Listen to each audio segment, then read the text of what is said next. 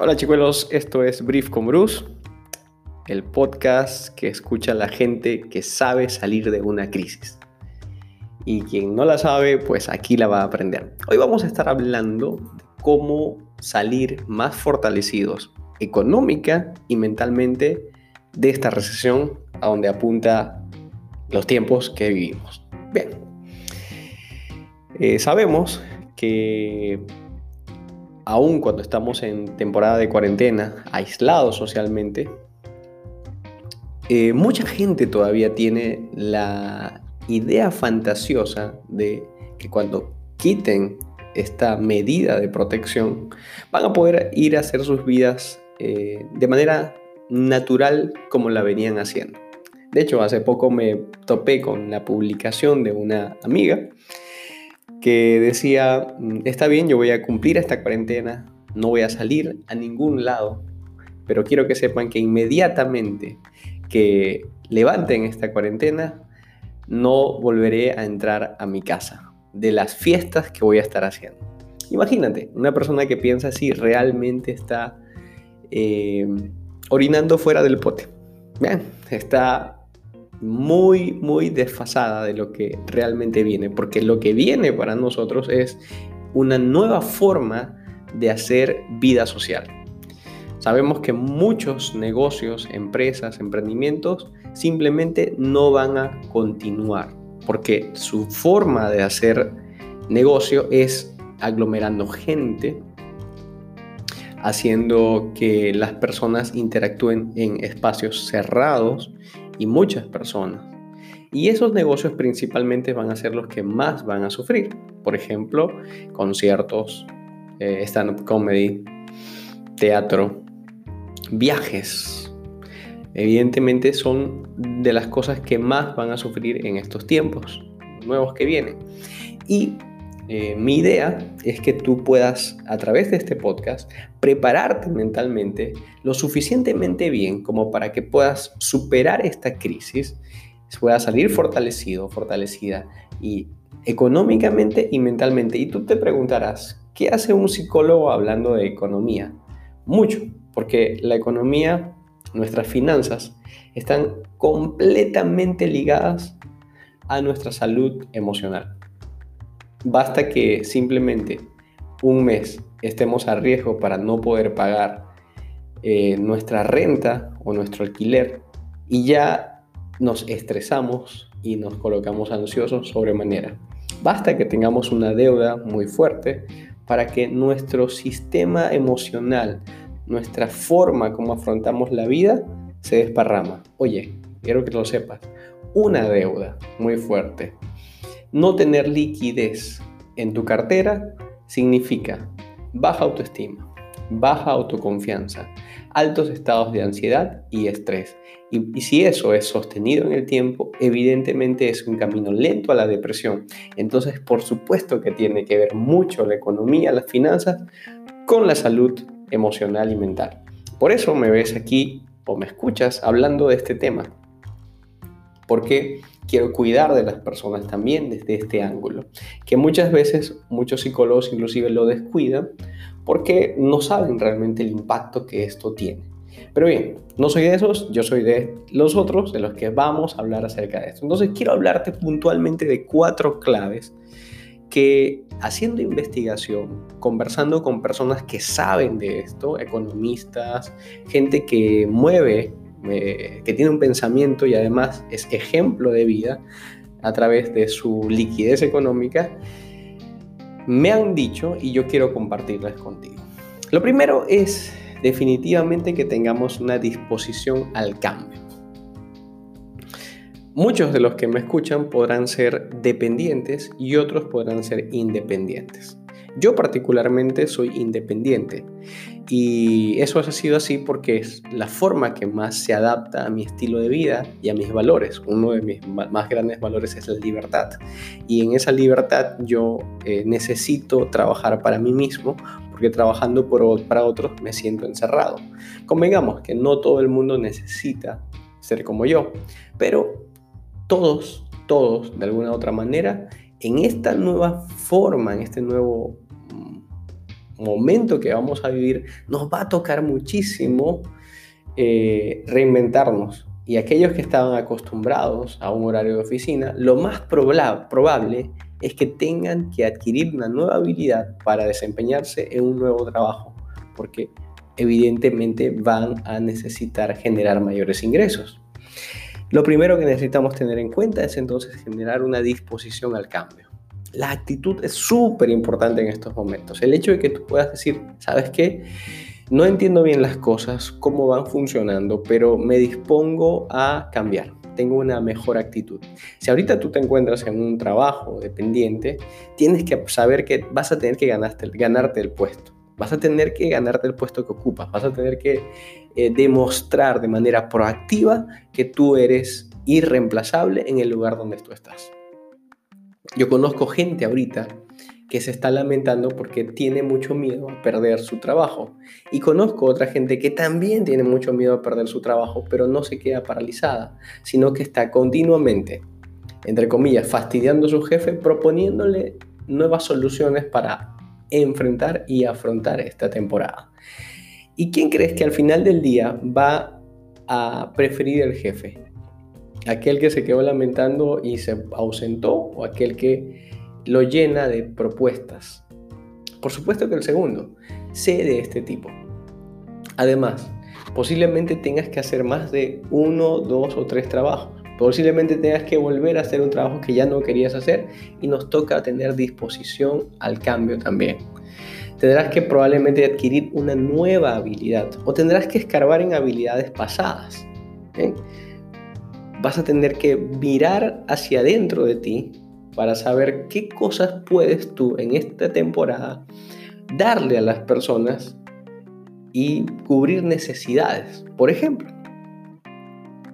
yo haciendo un pequeño inventario de algunas cosas que podría hacer adicional a mi trabajo como terapeuta, si en el caso de que yo no pueda seguir generando los ingresos que sigo generando eh, y, pues tenga y se me golpee mi economía, primero tengo que tener la disposición al cambio y luego buscar una forma en la que pueda mantener mi estilo de vida, el que yo quiero para mí y para los míos. ¿Qué puedo hacer? Por ejemplo, yo te cuento brevemente, yo antes de ser psicólogo me gradué en informática, tengo una carrera antes de eso.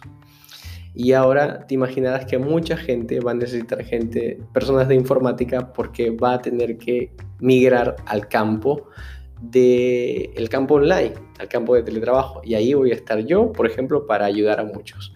Sé manejar carro, sé hacer psicología no solamente en la parte clínica, sino en la parte organizacional. Puedo dar cursos online. Además, eh, sé trabajar la carpintería a medio máquina y sé tocar un instrumento musical y cantar. Es decir, haz un inventario, esto es un ejemplo que te doy de mi parte, pero haz un inventario de aquellas cosas que tú podrías hacer, colocarlas en práctica para generar algún dinero adicional del que tú estás haciendo. Bien, este tiempo es un tiempo donde todo lo online va a ser prioritario. Ahí es donde va a estar el mayor dinero. Entonces, si tú no puedes ir hasta allá, entonces estás cerca de las personas que sí están generando ingresos en la parte online y a las que tú puedes proveerles o satisfacer una necesidad puntual. Por ejemplo, yo puedo estar mucho tiempo en la parte online porque yo he trabajado en la parte online desde hace seis años, esto no es nuevo para mí. Y voy a necesitar de alguien que me prepare una comida saludable porque quizás el tiempo no me alcance. Y el que me, el que me pueda dar un plan alimenticio nutricional y que pueda eh, esa necesidad cubrirla para mí, yo de seguro que voy a contratar ese servicio. Y así como yo, hay muchos otros que lo van a hacer. Entonces, esa es una nueva idea de negocio que va a surgir a partir de este nuevo escenario. Un nuevo escenario con nuevos retos pero también con nuevas necesidades y que aquellos que tengan esa agudeza para, para empatizar con esas necesidades y brindar una solución son aquellas personas que van a salir adelante de esta situación. Bien, segundo punto. ¿Estás preparado? ¿Estás preparada? Cuida tu dinero. Principalmente cuida tu salud. Sabemos que la, la medicina preventiva siempre es más efectiva y mucho más barata, mucho más económica que la medicina interventiva.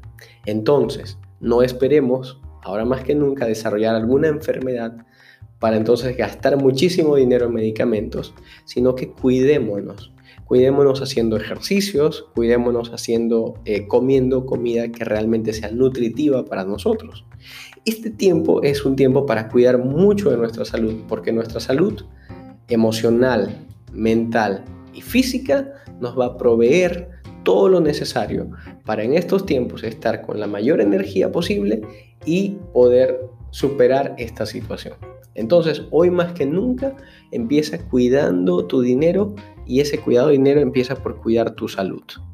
Si necesitas apoyo psicológico, tienes que priorizarlo, porque de eso depende tu actitud frente a la vida, depende tu calma, depende tu tranquilidad. Entonces, segundo punto dentro de cuidar tu dinero es cuida, por ejemplo, la tecnología que tienes. Va a ser difícil que muchos este año renueven equipos celulares, equipos de computación eh, o otros equipos tecnológicos que puedan tener en casa. Entonces, vas a tener que cuidarlos hoy más que nunca. Colocarle un protector, un case más fuerte a tu celular, a tu computadora cuidarla, si es una, computadora laptop, no llevarla de un lugar a otro meciéndola para colocarla en riesgo. O sea, hoy tenemos que cuidar más que nunca nuestro patrimonio tecnológico, porque además es el que nos va a generar más conexiones y más posibilidades económicas en el aquí y el ahora. Tercer punto, dentro de cuidar tu dinero, reduce al máximo los lujos.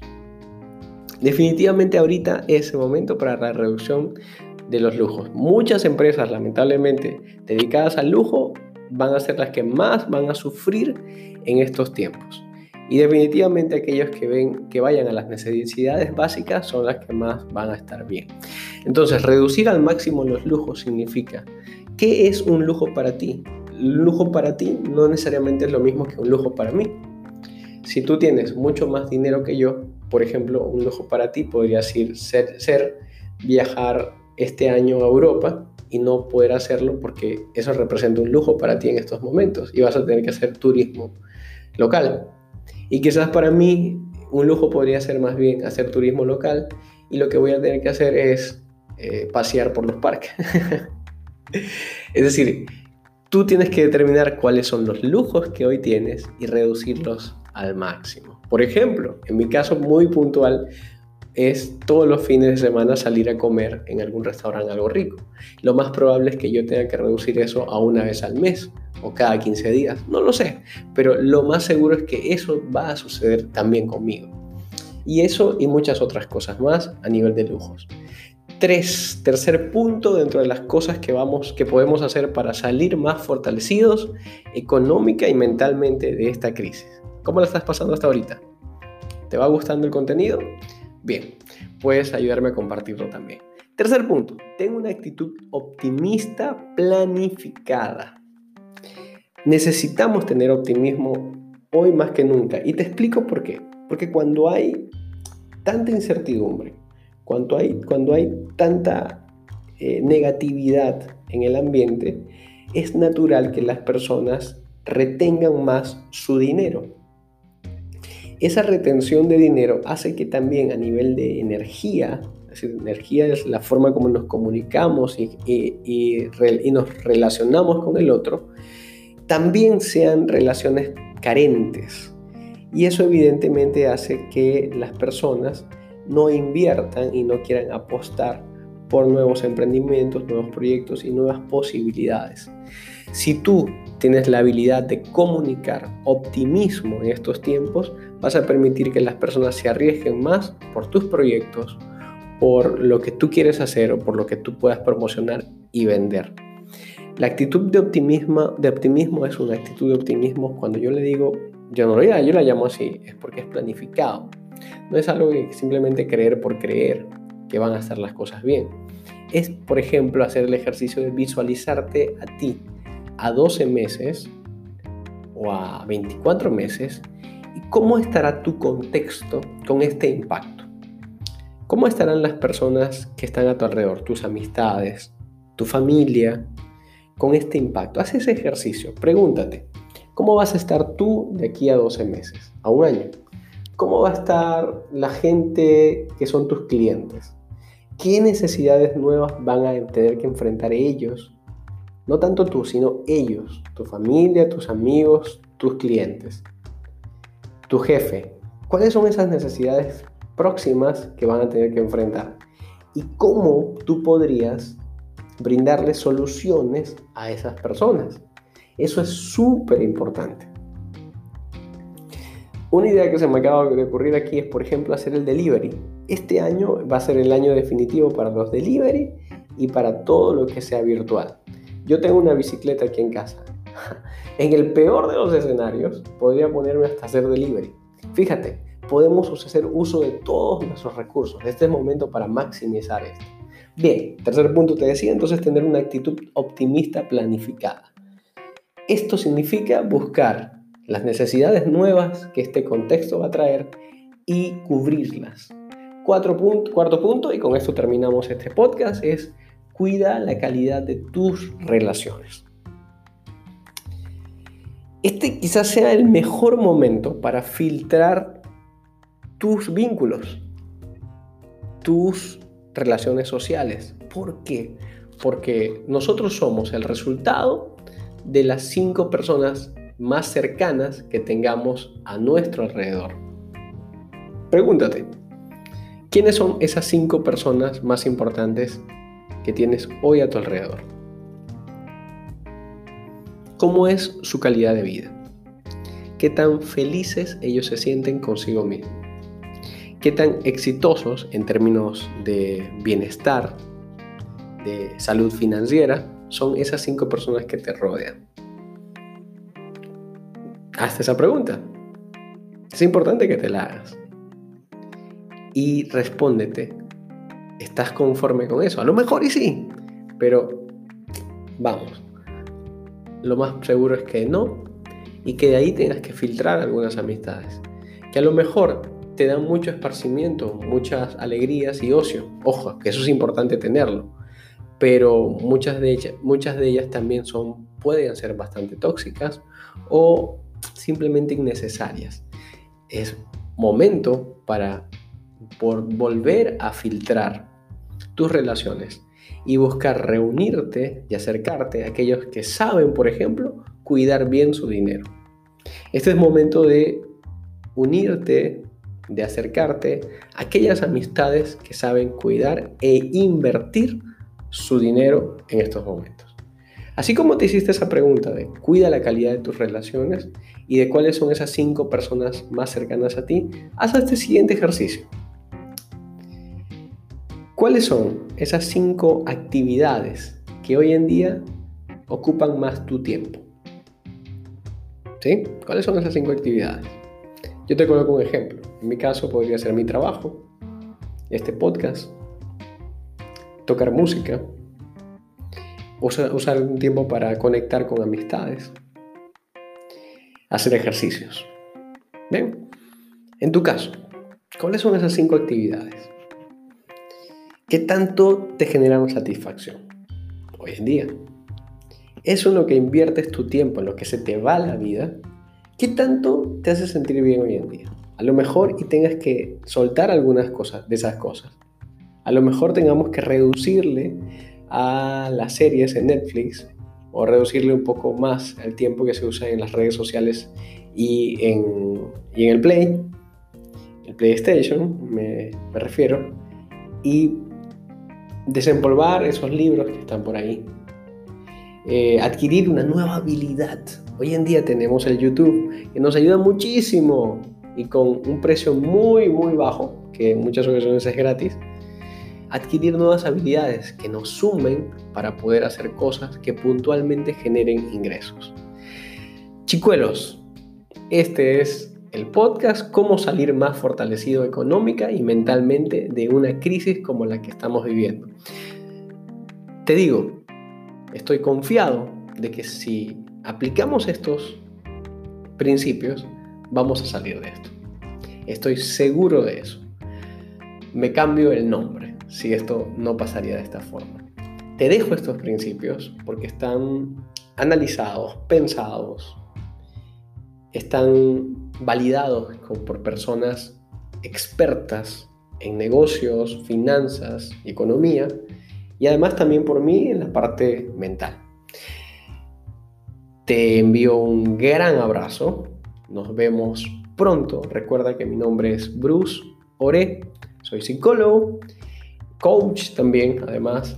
Puedes ubicarme a través de mi red social psico.bruce en Instagram o Bruce Ore en Facebook y me encantaría conectar significativamente contigo. Si esto ha sido para ti valioso, te animo a que puedas hacer uso de la gratitud y de la amabilidad compartiéndolo con otras personas. Bye bye.